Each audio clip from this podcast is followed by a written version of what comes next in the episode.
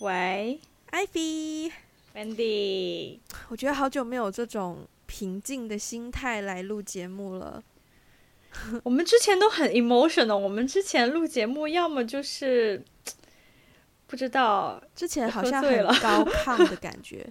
对对对，或者是情绪有点高涨，表达欲很旺盛。对，但今天好像可以比较平静的去讨论一些更有深度的问题。说的好像我们之前聊的很没有深度一样。呃，虽然是没有深度啦。起因是我上周末就是跟一个新认识的演员朋友，我们出去吃饭聊天。然后呢，就因为演员这个职业可能有一定的特殊性嘛，他就跟我分享了很多他的，嗯、呃，等于是某种程度上的忧虑吧。他因为是呃香港出生，然后小时候就去了美国，然后后来又在台湾和上海生活过，学习讲这个普通话。嗯、但他现在是做一个演员，嗯、然后呢，呃，无论是对于他的口音的问题，还是对于他的嗯，嗯，嗯，应该要留在哪个地方发展的问题，他都会面对非常非常多竞争上的压力。你比如说在，在如果是在北京去见演员的工作，或是见经纪公司的话，很多人会对他的口音有不同程度的质疑，嗯、然后他会觉得。很难找到适合的机会。然后在香港的话，嗯、虽然因为是母语嘛，所以他可能发挥的空间比较大。但是毕竟香港这个市场现在是真的比较小，所以可能发挥的空间又没有在北京，如果有的话，机会那么大。所以他就在他就在跟我分享很多这方面的问题的时候，然后我意识到一件事，就是演员真的是。可能有的演员一年要面对的面试试镜，就是跟别人做比较这件事，比很多人一辈子要面对的都要多。对，对。如果如果如果把它变成一个 interview 的话，确实，就是演员这个工作的特质，听起来他就是要不停的去面对竞争，然后不停的要怎么说呢？调整自己的心态，就是跟对跟别人 compete 去留下一个好印象。对，所以我就还蛮想要探讨一下竞争，然后以及跟他有相关的一些关键词，比如说好胜心啊，比如说呃上进心啊，或者是比较 lay back 的态度等等。那呃，我们先从、嗯、我们先从竞争开始入手好了。你觉得你是喜欢面对竞争的吗？我不喜欢呢、欸。很好，跟我非常不一样。嗯、我我一点都不喜欢。嗯，我觉得我对竞争还挺有恐惧的。我觉得从小的成长环境一直是在一个很就是竞争很激烈的一个环境中。嗯，然后可能最开始我对竞争的恐惧就是排名啊。对，小时候我记得从幼儿园的时候开始就是会。那你真的很早哎。对啊，因为幼儿园的时候，比如说你表现的好，表现的乖，你的名字后面就会贴一朵小花，然后到对，然后然后到这个这个星期结束的时候，每个小朋友都会到后面去看自己有多少小花。我觉得从那个时候就已经开始在用一个尺子来衡量你，然后这个尺子是你表现的乖不乖，你听不听老师话，然后到上学了以后，这个竞争就变成了你的考试成绩，你的考试成绩每一次月考，每一次模考。班里的排名、年级排名贴在班班后面呢、啊，嗯，就公开的，就就有点像公开处，就是那种公开处刑，嗯，对，所以就即便是我也有考得比较好的时候，我也不喜欢这种竞争。我觉得，我觉得对于那个考得不好的人，因为我其实常常是考得不好的那个人啊，嗯、但是就是我觉得，不管是对于谁来说，就是 whoever in the bottom。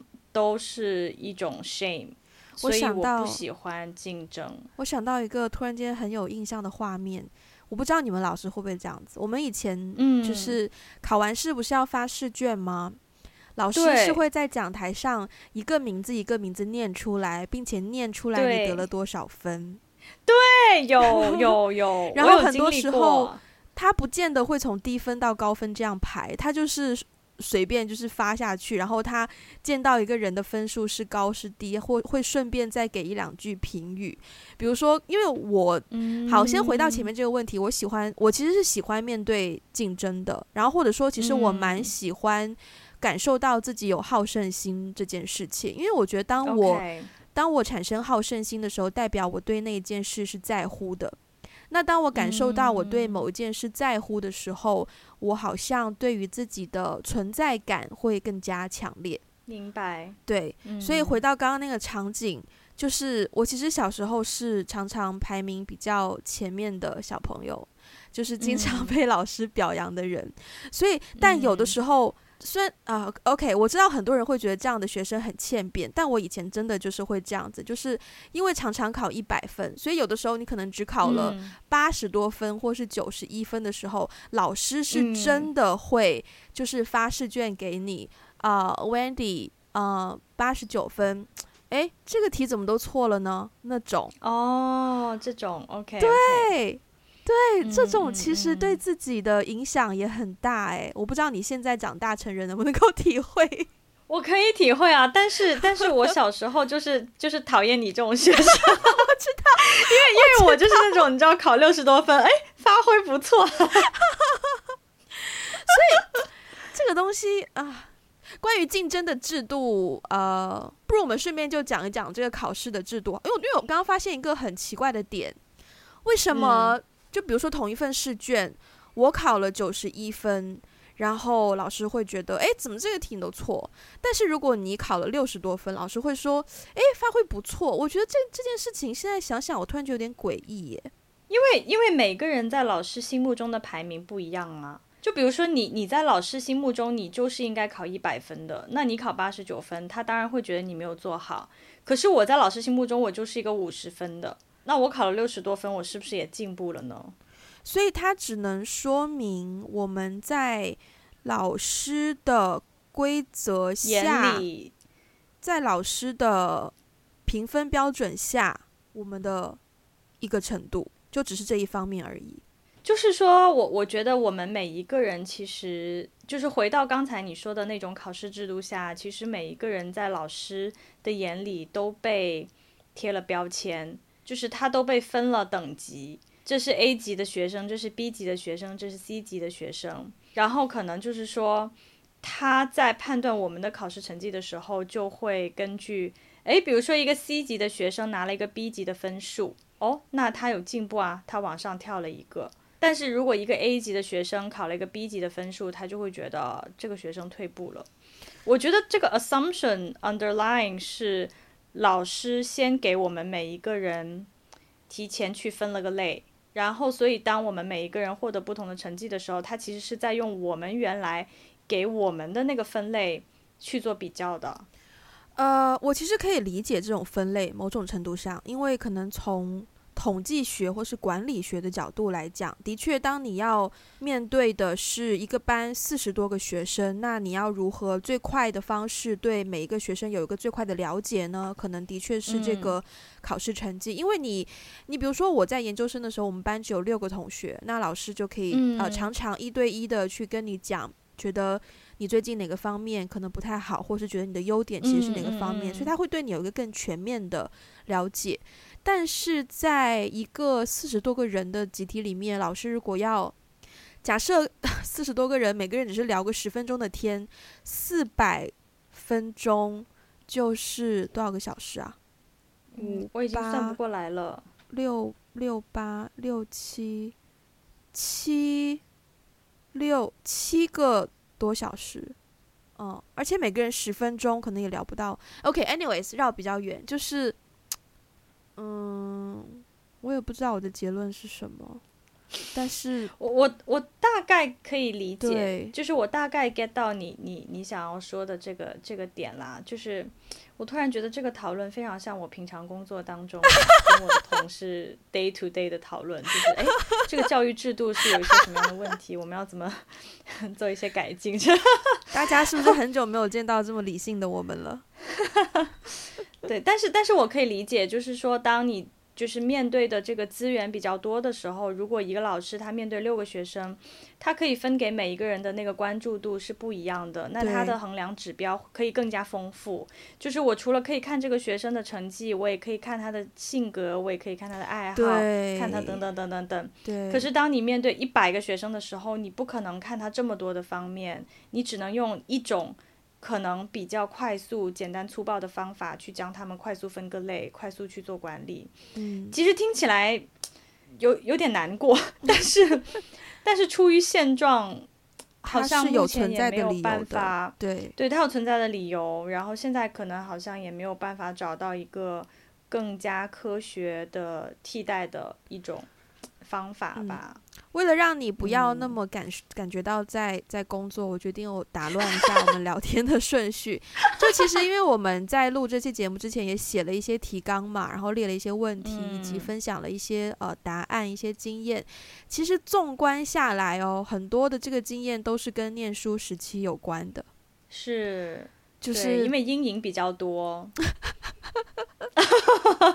呃，先分享一些。阴影类的吧，就是先把不好的讲完。我们就是先听，先听完苦，这什么？先苦后甜，对，先苦后甜，先苦后甜。嗯、那我们各自分享一些可能因为竞争，然后呃不开心，或者是影响到自己的呃思考，或者是呃开始意识到竞争，开始有竞争意识等等等等的事件。嗯。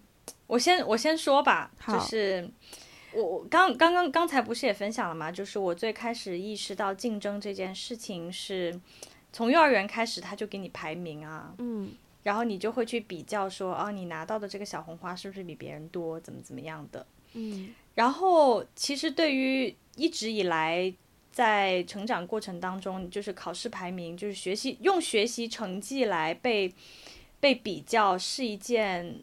好像是这么多年上学的一个绕不开的一个重点，对。对。但是呢，其实我还有一个经历，就是我小学是田径队的，嗯，你知道，运动员的这个竞争其实是比比你的考试成绩的那个竞争要来的更加更加的直观的。对，考试成绩可能你你交上去之后，你拿到自己的考试分数，你你还有那么个一两天。时间去缓冲一下，怎么怎么样，嗯，或者是就是说，像现在，其实我知道有很多学校，他们已经是不允许公开考试成绩了，嗯，就是不不可以让就是小小朋友们感觉到那种竞争的环境，所以他们其实已经不公开了。但是运动员哦，就真的是因为，而且我又是跑步的，嗯，所以其实他离你多远？你真的是感觉得到，嗯、很强烈的、嗯、很直观的，就是你输了就是输了，你比别人慢零点零零零一秒，就是他的头比你的头往前伸了一点，你就输了。嗯，真的，那个那个感受是非常非常的直观。然后我记得我小时候跑步，有的时候我还会，现在可能已经很少了，但是我我我以前做梦，其实我还是会梦到我跑步跑赶不上别人。天呐，就是我在跑步的时候，我永远看到了别人的背影。天，就是就是那种感觉很局促的，就是我我在跑，然后我能感觉到，就是我快要追上了，可是我永远就是追不上，然后我离他就是只有那么一半个身的距离。我跟你好相反哦，因为我从小最差的一门就是体育课。我体育成绩永远是在 六十分上下徘徊，你知道吗？然后我从小就算是跟邻居家的小朋友一起出去玩，大家从呃小时候妈妈的医院嘛，我们住大院，然后从那个教工，就是从职工宿舍到幼稚园、幼儿园那一段路，就是小朋友会一起跑、嗯、跑过去。我永远是跑最后那一个，然后我跑最后还算了，我还要哭着跟我妈说说妈妈，他们不让我得第一名，我是这一种。我是跑步超级弱，所以我跑步从来都是看着别人的背影。我跟你真的完全相反呢，真的，真的，对啊，这还这还蛮好笑的，这还蛮好笑的。哦，嗯，但是但是就是我想说的是，因为小时候小时候的成绩排名，然后到包括包括跑步。就就其实我体育蛮好的啦，就小时候跑步是很快的，但是毕竟我在队里面我不是最快的，嗯，就我觉得在运动员里面就是会有这个竞争，你拿第二是没有意义的，你就算甩掉了百分之九十九的人，但是你不是第一是没有意义的，你不会被记住的，所以。所以就是我觉得运动员的那个竞争是更加直观，然后更加残酷的，就以至于我后来长大以后，其实呃，特别是我出来工作以后，呃，常常会听到别人对我的一些，不管是呃工作能力啊，还是我毕业的学校啊的一些表扬，或是一些。嗯、呃，怎么就是说，哦，你你你是学霸吧？哦，你好厉害啊，或是怎么怎么样的？就是我我后来长大以后，我不管听到别人对我有再多的这种表扬也好，或是肯定也好，我心里还是总是会觉得自己不如别人。啊，嗯，所以我我我会觉得说，当然现在已经比以前好很多了，因为其实出来工作以后就。很多东西就是你的综合能力的一个考量，就不再是一个单一的维度嘛。嗯。但是我觉得，嗯、呃，我我的这种总觉得自己不如别人的这个感受，就这种自我认知，很大程度上是来自于小时候经常跟别人比较 是得来的。呃、对。那这样的话，我跟你的经验就是从成长这一段时间来说，就真的刚刚好相反。因为我是 小学，你知道小时候常常会有个名词叫做双百分，嗯，就是在我们还没有学英语的时候，什么语文、数学都拿一百分，对，双百分，然后完了就是三百分，就有了英文嘛。然后呢，就一直是这样几百分、几百分。然后当时我们初中的时候，就是我还没有上到我们高中的时候。初中我们学校每一次的呃段考或者是期中考、期末考，它都是按你上一次考试的排名去分座位的，就是嗯对。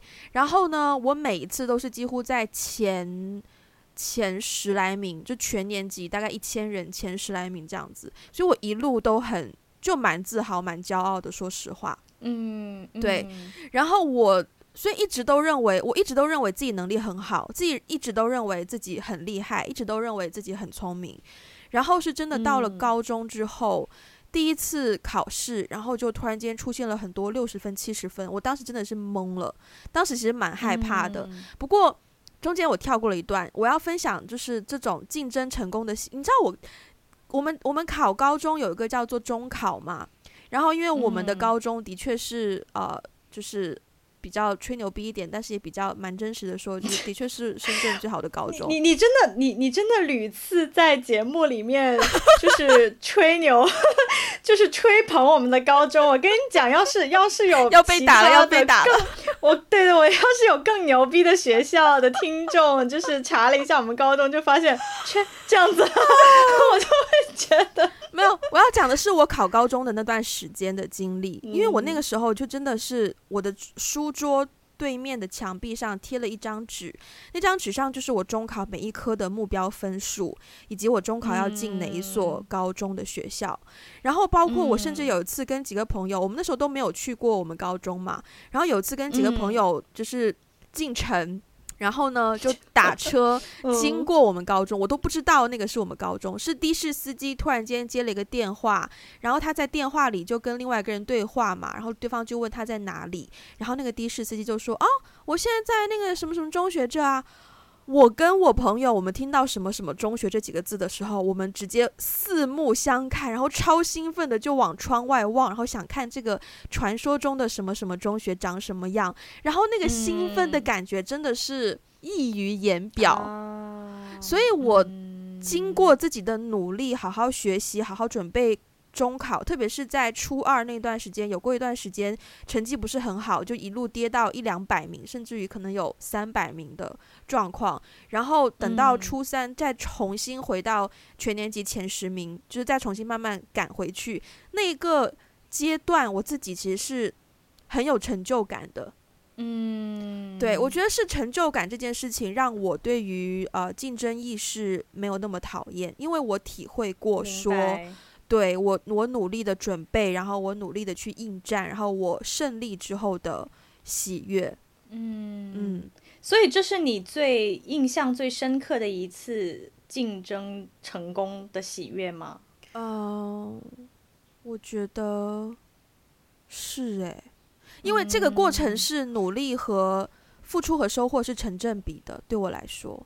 了解，因为后面会有一些可能得到也比较好的工作机会，可是那一些常常就是，特别是你出到社会之后，你会发现有的时候一些别的因素，比如说人脉啊，比如说可能时间啊，啊对，这一些会让你得到也会得到很好的机会，但是那个时候你就不会有当初那一种我付出了这么多，终于得到的那一种成就感。嗯，是会会觉得工作以后。即便是得到了某一方面的成就，可是那个不确定因素因为更多嘛，就像你说的，他有人脉、有时间、有其他各种方面的因素，所以好像会掺杂、掺掺掺杂了一些运气方面的对。因素，然后他就不会有那种呃对自己的肯定度就不会那么高了。嗯嗯，了解。我好像没有体会过这种类型成功的喜悦耶，我发现，就是我我所有我人生当中所有所谓的那种成功的 moment，我觉得都是自己吃了狗屎运。好像，我现在真的想不起来有哪哪哪一个人生阶段是我就是拼了老命，我经历过那种自己很很。很努力，很努力，拼了老命，但是失败了的经历。但是我几乎所有在我我现在看起来，或者是在别人看起来成功的经历，就是别人都会问说：“哎，你的你有没有什么成功的经验可以分享？”我真的都觉得就是吃了狗屎运。你知道，我其实很想跟大家分享的一件事，就是我们两个，我跟艾菲，我们两个虽然是同一所高中，但是我们两个的大学的名字拿出去给大家看的话，大家一定会认为艾菲的大学比我的好，因为至少他那两所大学大家都是知道的，不是至少是那两所大学真的好。And, and then，没有这件事情，嗯，我觉得我这个比较心，我这很很经常比较诶，我发现。就是用不同的比较，然后想要尝试去定义一些事情，也没有 and then。对啊，但那没有 and then 的话，这个没有 and then 的话，我们就我们就是什么呢？我们就再一次来一个硬咖。好，下一个问题。不是，等一下，什么下一个问题？我还没讲完啦。我是想接我十大歌手的那个那个故事啦。请接。就是。就是就是我我我说我从来没有经历过这种，我好像印象中没有经历过这种，嗯，竞争。就是你你你刚才这种，就是说因为自己不懈的努力，终于就是呃实现梦想的这种这种喜悦，我印象中好像没有经历过。就是我经历过的那种竞争成功的经历，我总是觉得哦，就是我运气好，就是狗屎运。嗯。对啊，所以就是我印象其实最深刻的一次。所谓的在竞争中成功，就是高中的时候参加十大歌手啊，然后我参加，我跟我搭档，我们两个人参加十大歌手初赛，莫名其妙拿了个第一名，所以当时真的是很狗屎，因为我觉得，因为我们其实，我觉得唱的不怎么样。你们有练习吗？呃，当然有啊，当然有，胜在有创意。频率如何？练习的频率？频率。也不算很高吧，但是就是肯定是练过练练了一段时间的，而且当时我记得几个一两个星期吧。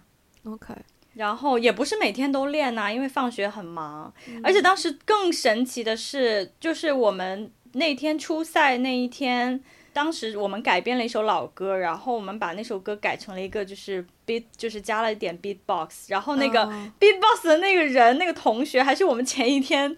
很随机找来的，嗯，所以就是，所以所以最后结果竟然拿了初赛的第一名，我们两个都都觉得就是。就觉得嗯，就帮一下，脑子有点爆炸，就想说为什么会拿第一。但是后来我们就是光荣退赛了嘛，嗯、就把那个光荣的瞬间留在了。我顺便我顺便补一个小插曲，这件事情你应该不知道，因为当时十大歌手比赛是我的部门举办的，嗯、所以我的手上有所有的数据。当时我也有参加那一届的初赛，哦、我也是跟另一个男生搭档，哦、可是我们初赛。哦我们初赛就是一开始排名，我们两个人的排是在比较中间的。然后，但是那一年因为太多人退赛，嗯、退到我们两个都 qualify 了。退到我们两个都可以去参加决赛。然后我就问我搭档，我，我就问我搭档要不要参加，他说看你啊。然后我当时好像觉得不是很好意思，然后就没有参加。OK OK，我我有记得，我有记得那一年有很多人退赛，因为那一年很多人高二要分班了嘛，对，要考分班考。但是当时就是这件这件事情给我的一个一个感受就是。他好像跟我人生当中很多所谓的那些成功的经验都很像，就是好像我很努力的去做一件事情的时候，并没有达到我想要达到的那个效果，但是就是无心插柳或者是很随意的时候，这件事情的结果反而完全就是超出我的想象。但这个并不是一个定论哦，就它不是一个，嗯、它不是一个定论，它只是我的人生的总结。对。呃，既然到了高中嘛，我顺便分享一些艺考的经验好了。应该很多人都有听闻，嗯、就是中国大陆的艺考竞争非常大，而且也存在非常多不公平竞争的状况。嗯、呃，我其实因为本来我高中就是是等于是走成绩好，然后好好工工整整考大学的路线。可是我其实高三，我很骄傲的一件事就是高三那个寒假的时候，我自己跑去跟教务主任请假，请了大概两个礼拜的假，因为我要去考艺考，我要去念艺考培训班，然后我就离开学校，我就自己去，因为我们学校只有我一个，当时请假了，好像诶，不对，应该有另外一两个人，但是跟我不熟，就是我的圈子里只有我一个，所以我当时还觉得哦很特别，然后有点紧张。然后我对艺考的感受一直都是，艺考它本来应该就是看你这个人有没有天分嘛，然后看你这个人呃就是懂不懂，对这件事情有没有眉目，有没有自己的想法。所以我一路对于培训班也是不太能理解的，包括我，因为我从小也是不上补习班的人，因为我觉得大家在课堂上就好了，为什么还要就是额外的去补习？我会有那种想法。可是艺考结束之后呢，我的艺考成绩超级差，然后我也是艺考过程当中，我才意识到那一些培训班其实是有存在的必要性。因为艺考虽然说它可能很多本身原意是想要考一些你临场的反应，但是临场反应这件事情是真的可以被训练出来的。就是你经历过多一些那样的状况之后，那你在面对到一些难题的时候，真的就会比较。得心应手一些，但我当初没有这样的意识，嗯、所以我艺考其实考得蛮差的。所以我当时考了上海戏剧学院、嗯、中央戏剧学院的编导系都没有进，嗯，都是最 top 的学校啊。对，那那那毕竟我高中都最 top 了，我大学肯定也要去最 top 的、啊。原本心中是这样想的嘛，嗯、对。嗯、包括另外一间是中国传媒大学，我当时也去考了他的编导和播音主持，然后。编导的艺考，可是因为中传它是综合大学，它不是像中戏、上戏这种，就是专门的艺术类，对，所以它其实对于这种艺考的分数比重看得不是很重，他的文科成绩反而是要求比较高的。但我最后败就败在我有点放松自己的文科成绩，然后文科成绩没有达到呃中传的要求，所以最后就没有上到。我想要上的大学，所以我的一路以来那种好学生的路线，就从高考之后完全被颠覆了。嗯，我就开始感受另一种人生，就是开始回到我开始走向一种呃，感谢我的运气，然后把一切成功很容易归归结于是运气。当然，我承认我很努力，但是在成功或者是得到一些成绩的时候，我更多的还是会归功于是。好运这件事情，嗯，我觉得我们越聊离竞争和好胜心越远呢，怎么办？呃，一个问题绕回来，呃，你觉得？我觉得我是蛮有好胜心的，前前面也说了嘛，嗯、我也喜欢自己的好胜心，但是，嗯，以你对我的了解。包括可能根据我前面讲了这么多东西，你觉得我是好胜心强的人吗？其实我很好奇别人对我的看法啦。嗯，你肯定是有好胜心的人，嗯，但是我不知道强的度什么样算强？以你的定义，什么样算强呢？以我的定义呀、啊，因为我对我来说，如果一个人说他好胜心很强，首先，如果我听到别人说哦，这个人好胜心很强，其实在我这里还挺负面的。其实，在我这里也挺负面的，因为给我给人感觉就好像他一定要赢。我其实很怕遇到那种一定要赢的人。对，我觉得，我觉得一定要赢这件事情，他很容易会背离初衷，嗯、就是。因为我见过太多，就是为了一定要赢而不择手段的人，嗯，所以我听到别人说好胜心强，我我其实是会对这个人有点就是避而远之啦，嗯，嗯，但是就是我对你的认识的话，我觉得，因为最近你不是也在参加很多比赛嘛，对。那既然你参加比赛，你肯定是想赢的，或者是你肯定是想要这个名次，啊、肯定需要就是这个名次呀。对，名次肯定是拿的越高越好啊。对啊。但是你对于名次，或者是说想要就对想要拿好名次的这个渴望，并没有让你去不择手段。所以我觉得 overall 是一个积极的态度吧。我突然想，就是说，嗯。我想到另一个，好，你先说，嗯、你先说。我已经我已经不知道我要说什么。Oh, OK，没有，我想到这个地方可以关联另一个关键词，就是上进心。你要怎么区分好胜心和上进心？嗯，我觉得。上进心和好胜心有一个方向性的问题，就是说，对我来说，上进心它是一个褒义词，好胜心可能有一点点贬义。就是好胜心，它的目目的是为了要赢别人，或者是打败别人，所以它的对象是别人，嗯、就是他其实是在跟别人比。但是上进心呢，是我就是想要把这件事情做到最好。其实，所以，所以其实上进心在我这里，它跟有没有跟别人比较，其实没有关系，但是我就是想要把这件事情做好。其实他 focus 的是在自己的内心，focus 的是在这件事情有没有被做好。我是这样，我是这样理解的，我不知道你怎么理解。我会觉得上进心是跟自己比较，好胜心是跟别人比较。就是可能在同样都是一个比赛，我拍一条短片，然后参加某一个比赛。如果我是好胜心强的话，那我可能我的功课就会是去先摸透其他人会拍会拍哪一种短片，会去呃做一个什么类型的东西，然后我再从这个当中再去抓自己。拍什么样的东西可能 拿奖的可能性会更高？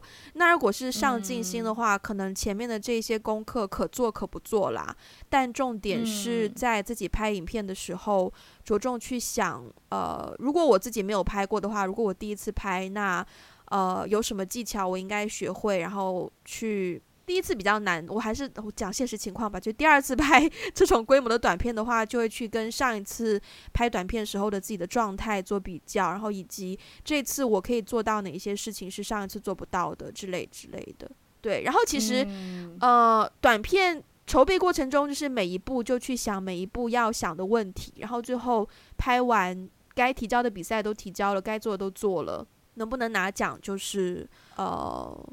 没有办法控制，然后就会比较让他 let it go 这样子。嗯嗯，所以我觉得你是一个很有上进心的人呢、啊。嗯，好胜心，我觉得多多少少有一点吧，但是我觉得应该不算是说不不不能算是好胜心很强的人吧。嗯嗯，对啊，因为其实你你也有去帮别人拍片子啊，不是吗？哦，对啊。如果你好胜心很强的话，你就不会去帮别人呐、啊。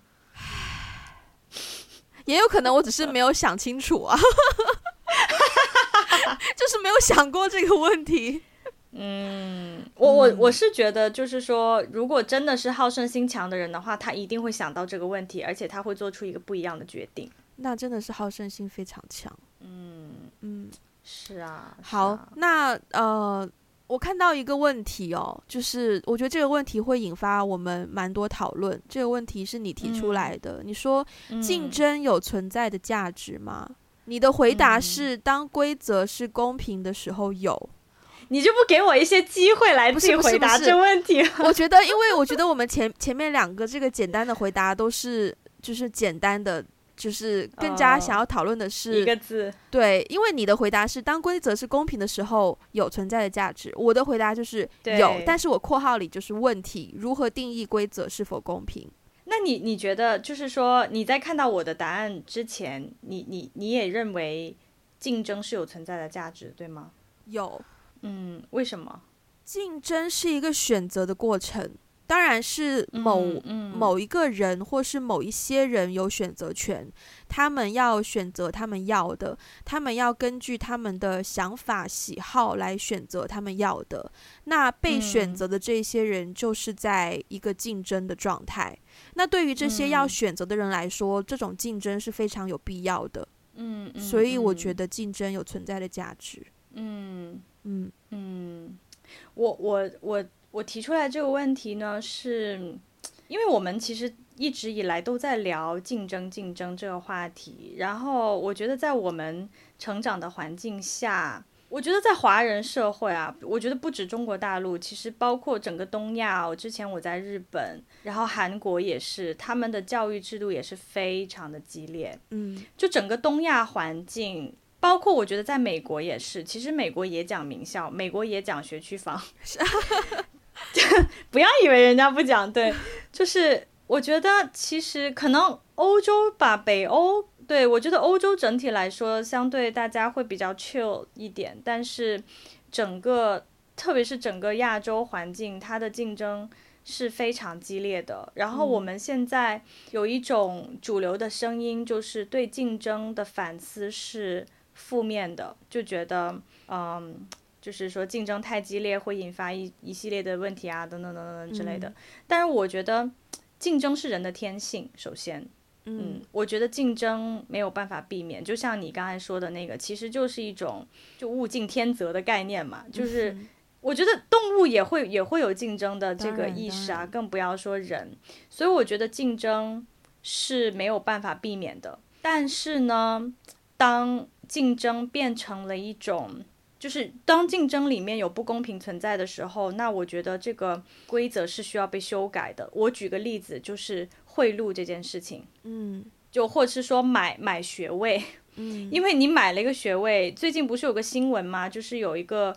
呃，人在在山东吧，他就发现自己有被顶替的人生，就是很多年以后他才发现，啊、对，对，对，对他的高考，他其实考上了这个学校，但是被另外一个人买进去顶了他的名字，嗯，所以就顶了他的学位，导致他的人生就被篡改。所以我是觉得说，这个就是我觉得当竞争如果存在这种不公平的情况下，存在这种恶性，我我我会认为这是一种恶性竞争。因为它破坏了规则，使得一些没有在公平竞争的那些人获得了一些位置，就挤掉了另外一些人，所以我才会觉得说，只有当规则是公平的时候，这个竞争才可以获得它最大的价值。嗯，对，嗯，同意。嗯，我觉得这个问题对于一些资，啊、我觉得我们两个人的资源已经算比较好的了，我们的选择的空间比较大，嗯、所以我其实刚刚想了一番话，我现在觉得我就不应该说，呃，因为真的这个世界上有非常多的人，他们选择的空间没有那么多，他们不是说，嗯、呃，这个规则不好，那我就不玩这个游戏，换一个游戏玩。嗯、对，对很多人来说，他们并没有这种选择权，嗯、所以，嗯。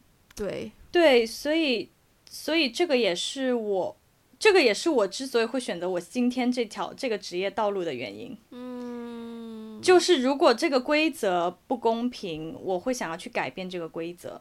嗯，就是我我我虽我当然不算是资源最丰富的那一小撮人，嗯，但是相比起很多人，我拥有的资源已经。丰已经是相对来说是丰富的了，就是我我的选择已经比很多人的选择权利要大，嗯、所以当如果说我觉得这个系统有问题的时候，我我也不会去 blame 那些人，嗯、我也不会去 blame 那些就是 hack the system 的那些人，嗯因为毕竟人性使然嘛，我觉得人性就是有罪的。嗯，但是就是说，那如果这个系统不能保护那些弱小的人，这个系统不能保护那些 disadvantage group 的话，那这个系统需要被 fixed。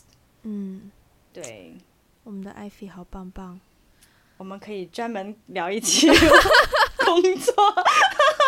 打个广告啊好，那我觉得可以进入我们今天最后的一个大 topic，就是关于有一个名词叫做 laid back。呃，对，我们这样子吧，怎么样定义？我们互相定义一下我们心中的 laid back 好了。好，我先来吧。这个定义呢，嗯，我要分享一个故事。其实这个故事应该是我、嗯、除了在音乐当中我听到过 laid back 这个唱法。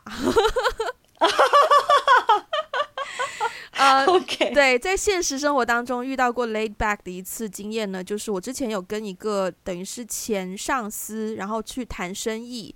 呃，对方是做商业拓展的，然后他们找他们联络到我们，嗯、他就其实一个女生，嗯，对，他联络到我们，然后我们去见他，然后他那时候他们的公司是在一个 co-working space，然后就在一个呃见客区，我们就聊，就问他说，哦，你是怎么找到我们的？然后他就说，哦，我在 LinkedIn 上面就是看到，就是搜一搜，可能跟某某关键字业务相关的关键字，然后看到这些人就会发信息试试看约。然后如果来就来，如果不来就，反正老板也不会有太大的压力给到他，不会有太多的什么 KPI 或什么的。然后我当时就觉得，嗯、天呐，他的工作氛围好棒哦！就是 she know what she has to do，就是他知道他的工作内容具体是什么，而不是看着一个目标干瞪眼。所以我觉得那个氛围很好，我其实很羡慕。然后我就我们就聊完之后，我就跟上司说，我觉得哦，他们的工作氛围好好哦。然后他就说为什么？我说我觉得就整个很 chill 啊。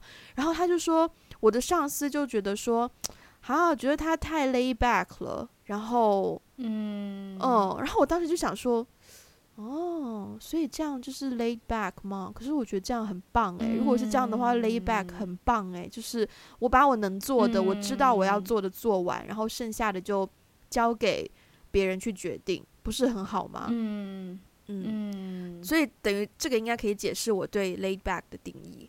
了解。其实我听完你对 laid back 这个定义，发现我我我。对于 lay back 的定义跟你还挺不同的，就是你的 lay back 比我更 lay back 是吗？我的 lay back 可能就是 lie down，就是 就啥也不做，因为因为对，是因为呢，呃，我因为我我是一个很忙的人，就是我是一个很忙碌的人，嗯、包括你刚才讲这个女生。因为我在我们公司也会做一些业务拓展的的事情，嗯、我之前就经常发 cold，就经常打 cold call，就是发 cold email，嗯，然后我也会经常在 LinkedIn 上面给各种陌生人发私信，就是我做的这件，就是我跟他的动机是一样的，嗯、就是试试看看能不能帮我们公司找到一些业务合作的机会，如果有就有，没有就没有，嗯，所以对我来说，你刚才分享的那个故事里面的这个女生。其实是一种工作的常态，我觉得很多人都会选择用这种方式去做，因为结果确实不是你可以控制的嘛。嗯，对。但是可能我一开始听到 “lay back” 这个词的时候，我会觉得我可能不算是那种很 lay back 的人，是因为我总是 keep myself busy，就我真的很忙，就是即便。忙于社交吧，可能也是，但我的社交也没有什么目的的。我跟别人交朋友也不是说啊，我想要跟他达成一些合作关系或者怎么样。但是就是因为我总是很忙很忙很忙碌，所以在很多人看来，我好像一点都不 lay back。好像我我我身边听到，比如说一个人对另外一个人的评价是 lay back 的时候，那个人可能就是很闲。哈。就拥有很多自己的 flexible time。我觉得 OK，其实我我我我可以讲我对你的想法吗？看法？哦，oh, oh. 其实我觉得你蛮 lay back 的，但是是好的 lay back，就是我是羡慕的 lay back。嗯、我自己的话，我先说我自己好了。我其实认为我在生活上是、嗯、呃，在一些比较细节的选择上是蛮 lay back 的，就是我不会那么执着，嗯、然后也不会。那么的固执己见，或是一定要怎么怎么样，可是，在事业上就不太 laid back，就在事业上会有很多自己的想法，嗯、想要去，嗯、呃，有一些就是目标导向啦，在事业上，对，嗯、但是生活上就会可以 laid back 很多，就是我是那种，嗯、对我是那种会。可能有点不至于，不是到 lay back，是到 lazy 的感觉，就是生活上.对对对对。嗯、但是我觉得你的 lay back 是好，是因为我羡慕，我之所以羡慕，是因为我觉得 lay back 的人，他们呃懂得去放下对那些自己不能够呃掌控的事情的焦虑和担忧。嗯，对，嗯、所以会少非常，就是不不那么容易呃焦虑。我觉得心理状态应该会好很多。确实会。其实我听完你对 lay back 的定义之后，我也觉得我挺 lay back。对啊，就是因为不不不是说我对事业上没有野心，但是呢，对我来说好像，因为因为可能我我自己觉得我自己是个很理想主义的人。嗯，我觉得对于我的事业上的追求，不是靠我一个人的努力，就是说我我做到什么位置不重要。重要的是这件事情，这个社会有没有被共同的推动起来？哇哦！所以这件事情就结果也不由得你，为什么不放过自己呢？你就做到最好就好了。就是你把你该做的做完就对啊。嗯，我觉得把该做的做完这个点就已经很重要了，就已经有难度了。其实、嗯、是的，是的，嗯、是的。因为你要你要知道自己该做什么，本身就不是一个很容易的事情。Lay back 的中文应该怎么翻译啊？嗯、其实我我之前一直会把 lay back，就是如果在我的脑脑海里面，我就会直接把它翻译成躺平啊。就是现在大家也会说嘛，就是你你想要过一种躺平的人生啊，还是还是怎样怎样的？但是我我是发现，好像近十年吧，我也不知道是近五年还是近十年，大家有一个。很主流的，在年轻人当中有一个很主流的概念，就是丧。大家好像很拥抱这种对于丧的叙述。嗯，所以你怎么看待丧？我觉得这个如果是从我们高中开始的话，就应该不止近十年，就已经已经开始丧了，就已经十几年。重点是我们已经远离高中十几年。我高中的时候听过一句话，我觉得还蛮在理的。然后那句话就是：我们可以颓，但是不能废。嗯，嗯，就是我觉得它是一种过程，可以慢悠悠，可以悠哉，可以好像不上心，但是结果不能废掉。嗯、就你还是要有一些结果。所以这个态度，嗯、这个态度我其实蛮欣赏的。对啊，我觉得这态度还蛮 OK 的对对，嗯、但是他虽然听上去好像也是蛮蛮就是丧丧的，可是哦，我突然想到一个广东话的字很适合，就是好 hea 啊。对，嗯，但我觉得好 hea 还是会比 lay back 再 lay back 一点。就我觉得是这样子，我觉得 lay back 它始终是 based on you know what you have to do and you're gonna finish that and then you can lay back，就是 and then 你就是 lay back，嗯、但是好 hea 咧系 something like you don't even know what you wanna do and you don't care at all。可能我的、oh, 可能我的理解有一些 okay, 有一些出入啦，嗯、但是嗯，我是这样去区分的。嗯 那我觉得这个区别的重点好像就是在于你在乎不在乎。嗯，那如果再加上丧的话，我觉得丧的感觉更像是说，哦，反正一定会那样啊，不理了。我觉得更像是那种状态。对，所以其实我个人蛮不喜欢这种丧文化的。嗯嗯，因为我觉得你一开始，如果是一开始就先入为主去那样想的话，那。哇哦 就是嗯 What else can I say？嗯，我我是我对丧这种看法是，首先丧这个词之所以在年轻人当中这么火、这么流行，我觉得它有某种程度上代表了一种对于嗯竞争制度的集体反抗。就是因为我们之前从小在一个很竞争的环境下长大，大家都在强调你要赢，你要赢，你要赢，你要拿第一，拿第一，拿第一，所以大家好像就是有一种集体反抗在。但就是说我个人呢，首先我个人也很不喜欢丧这种态度，嗯，我也不喜欢那个人间不值得这种说法。你你你听过吧？李诞说的没有哎？对，就是嗯，对，李诞是一个很有名的，我知道李诞是谁。喜剧人、综艺人，whatever，我也不知道怎么去形容他了。Anyways，就是呃，很多年轻人喜欢他，我也挺喜欢他的那种，就是那个，我也挺喜欢听他讲脱口秀。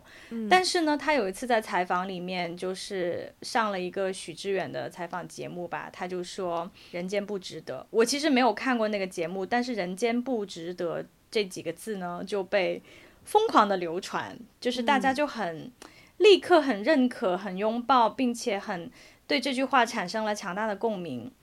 但是，但是我其实不是很认可这种价值观，因为呢，我觉得人间不值得也好，丧也好，它好像就是否定了你的个人努力，嗯、就是好像就是说，哦，这个世界已经很糟糕了，嗯、我再怎么努力也没有用啊，那不如我就这样吧，我就丧吧，oh、我就自我放弃。我我很不喜欢这种否定个人努力的想法，哦、呃，我觉得我我觉得有一种很。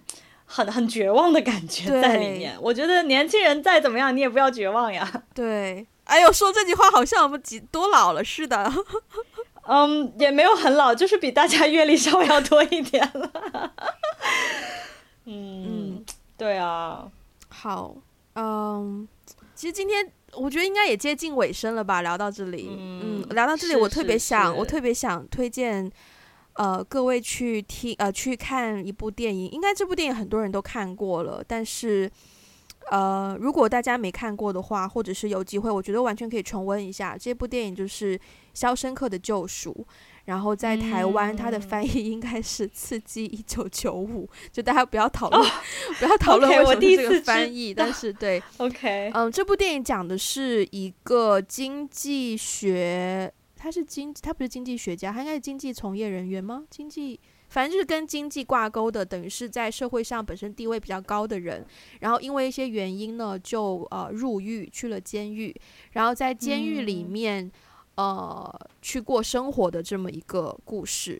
呃，我为什么想要讲这部电影？是因为我们今天聊了几个问题，我发现总是脱离不了一种对制度的呃。就是无论是 逃离它，还是面对它，还是改善它，嗯、总是脱离不了一种呃这样的问题。那呃，监狱这件事情，当一个人被关进关进监狱，因为监狱里面有自己的体系，有自己的制度，所以其实那一部电影它是透过一个监狱这样子的 setting 去去传递了一些呃，就是一个人对监狱对集体制度的一些嗯思考吧。以及他的一些应对方式啊、呃，我个人很喜欢那部电影，也很认可那部电影的一些价值观，嗯嗯、所以呃，推荐大家可以是时候重温一下《刺激一九九五》《肖申克的救赎》。我也我也很喜欢，我也很喜欢那部电影。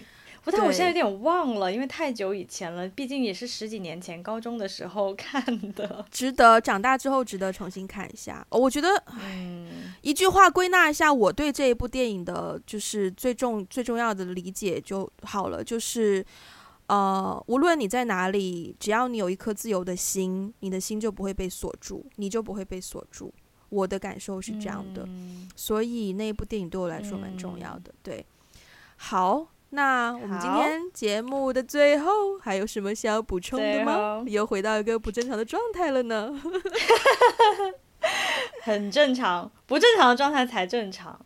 我我突然想到一个，就是我之前很喜欢一个呃美国的亚裔脱口秀演员叫 Ellie Wong 嘛，嗯，然后他最有名的一一一段话就是他他有一次在一个表演里面就有说到，呃每个人都在聊 Lean In。就是 C F 呃那个 Facebook 的 C C O O 还是 C F O，嗯，C O O 吧，就是那个那个女生，她写了一本书叫 Lean In，嗯，她就说 I don't wanna lean in, I just wanna lay down，就是就是她当时她当时带出来的这个观点我还挺喜欢的，嗯，就是说。不管你是想要 lean in 还是想要 lay down，我觉得每一个人都不应该被某种价值观所辖制。没错，嗯嗯。同时间，我又想到蔡依林的一首歌，叫做《消消》，我们在疯狂的回忆，我们在疯狂的 brainstorm，然后就一个 link 去一个，然后永远结束不了这一期节目。对.蔡依林的那一首歌《消极掰》，他就是讲说，一个人可能总是，我们在这个社会总是会鼓励大家说，哦，你要积极，你要向上，勇于克服困难，不怕阻力，不不不不。但是人有的时候，你就是会需要一个呃消极的时刻，你就会有一些消极的情绪，你要找到一个方式，可能就是躺平，可能真的就只是躺平，然后去给自己一些空间，嗯、然后把你的消极情绪就让它就让你消极一阵子。等你消极一阵子了，等你的那个负面情绪都释放出来了，你才可以重新恢复到一个再慢慢再啊、呃、站起来，然后 lean in 也好，只是 stand up 也好，都可以就是继续再 move on 的一个状态。嗯、所以，对。好，那希望大家喜欢这期节目。其实我们也很久没有聊，就是我还是觉得这是一个蛮有很久没有这么有深度的聊天。之前之前都在聊什么 dating，不是说那些没深度，只是说那些太生活化了，什么 dating，什么一个人住，什么单身，blah blah blah。但是我跟你讲，你刚刚讲的这些都是 冒犯人了吗？最爱听的，真的。如果大家爱听或不爱听，都希望可以积极的告诉我们。那可以通过我们的微博或是 Instagram，也可以在我们的博客 WeGotTheBlog.com，可以告诉我们，呃，你们最喜欢我们哪一期节目，然后以及希望多听到一些什么话题的节目，都欢迎大家告诉我们哟。啊、呃，那如果喜欢我们的节目，欢迎分享给你身边的人。然后，如果你是用 Apple Podcast 收听的话呢，那就希望你可以在上面留下一个五星的评论或是评语，因为嗯，Apple Podcast 的排名制度呢，对于所有的 Podcast 来说都是非常重要的，就是非常影响一个 Podcast 的未来。对，好，那如果想要给我们一些实质性的支持，可以去爱发电或是 Patreon 搜索，打个电话给你，One Call Away。